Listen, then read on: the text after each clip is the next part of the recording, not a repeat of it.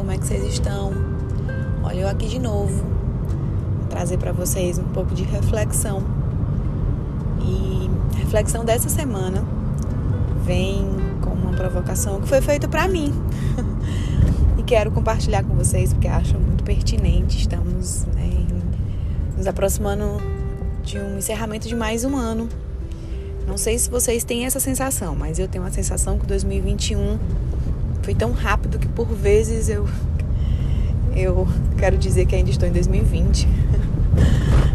Mas também foi um ano de, de superação, de, de conquistas, de grandes desafios. É, Para mim foi um ano de mudança. Mudei de casa, mudei algumas rotas que estavam traçadas. Iniciei, iniciei na verdade, né? Essas mudanças de rotas de 2020 e muitas se concretizaram, se realizaram agora em 2021. E fui, fui desafiada, na verdade, fui provocada mesmo, né? Numa das minhas sessões de terapia. É, vai chegando próximo ao, ao encerramento, ao fechamento do ano, né? E a minha terapeuta sempre me pede para eu escrever as minhas metas para 2022. E aí é legal porque, como ela diz, né, eu tenho dois portais muito próximos. Tenho o meu aniversário, que é agora, dia 27. Então, eu tenho um portal para atravessar, como ela diz, e tenho da virada do ano. Então, eu tenho uma mega oportunidade aí com grandes porta portais, né, importantes na minha vida. E no ano passado foi difícil eu fazer essas metas com ela, né? Porque ela me, eu sempre, sempre fiz metas, sempre fiz, fiz minhas listas de do que eu quero para o ano seguinte, mas ela me desafiou a fazer de uma outra forma, com verbos, com de ação, é, separando categorias. E chegou que no final do ano tive, né, minhas metas, mas do meu jeito.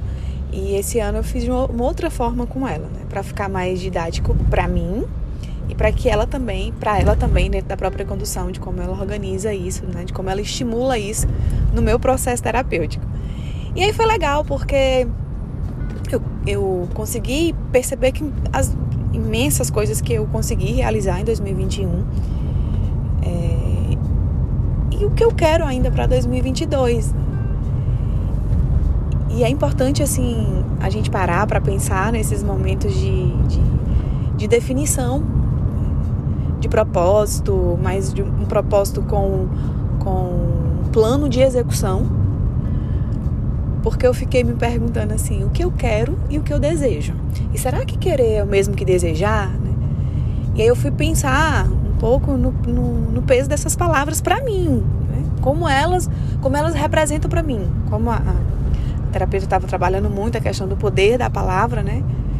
eu tenho muito isso, confessar para vocês. Eu, eu, costumo dizer que eu tenho que ter cuidado no que eu falo, no que eu escrevo, porque aquilo que eu falo e que eu escrevo se realiza, acontece, né? Porque eu sou muito de, de executar, de fazer e, e isso é isso, tá, gente? Tem é um pouco assim, é uma faca de dois gumes, né? É bom porque aquilo que eu digo eu vou atrás e faço. E o outro lado, que às vezes é complicado, porque o que dizem para mim é, eu tenho eu tomo como verdade se você se comprometer ou se você falar para mim que vai fazer algo é, eu tenho aquilo como um compromisso e que vai acontecer né? então vocês imaginem assim a cobrança que, que tem aqui né? Eu comigo mesma e eu para com os outros. Enfim é, e eu fui pensar no poder dessa palavra né? Querer e desejar. E, e eu percebi que eu preciso enfatizar ainda mais a questão do desejar. Eu desejo que isso aconteça. Não só eu quero. Aí assim, tá, gente? Isso é o peso das palavras que tem para mim. Pode ter outro para vocês. Pode ser que para vocês o querer seja ter um peso maior do que né, o desejar. Eu, quando eu digo eu desejo que aconteça, eu desejo que, ser isso, eu desejo fazer isso, eu desejo, desejo estar nesse patamar em tanto tempo para mim, ele soa muito mais é, concreto, mais tangível, com mais poder. E a mensagem e o insight que eu quero passar para vocês nessa semana, estamos nos aproximando da última semana do ano, daqui a pouquinho, né? Próxima semana, ainda não. Estamos nos aproximando da última semana do ano. E eu quero convidá-los também a traçar as metas de vocês para 2022, mas encontrando, assim, para o momento, se não não praticam ou não acreditam, mas experimenta se escutar um pouquinho aí no processo de meditação, caso vocês façam, se não, só silencia um pouquinho, sabe? É, estejam em um local de silêncio e, e, e silenciem o fato de silenciar não quer dizer que você não vai pensar em nada, não. É silenciar para que vocês possam escutar os pensamentos de vocês, até perceber qual é a palavra que tem mais poder para vocês.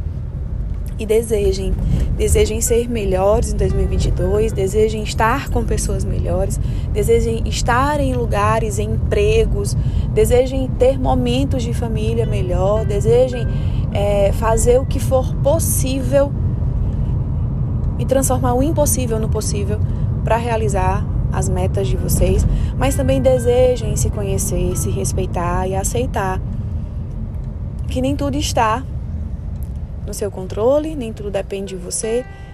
Não vou usar aquela máxima, né? E tá tudo bem. Não.